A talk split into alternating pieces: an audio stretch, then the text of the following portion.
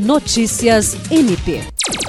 A Procuradora-Geral de Justiça do Ministério Público do Estado do Acre, Cátia Rejane de Araújo Rodrigues, se reuniu nesta segunda-feira com a coordenadora do Centro de Apoio Operacional de Defesa do Meio Ambiente, Patrimônio Histórico e Cultural e Habitação e Urbanismo, Rita de Cássia Nogueira, e sua assessora, Luciana Virgínia.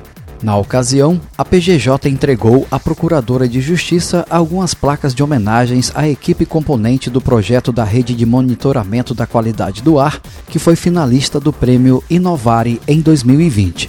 Além da entrega das réplicas, a PGJ tratou com a coordenadora do CAOP Mapu sobre a agenda do meio ambiente na Conferência das Nações Unidas sobre Mudanças Climáticas, a COP26, realizada em Glasgow, Escócia.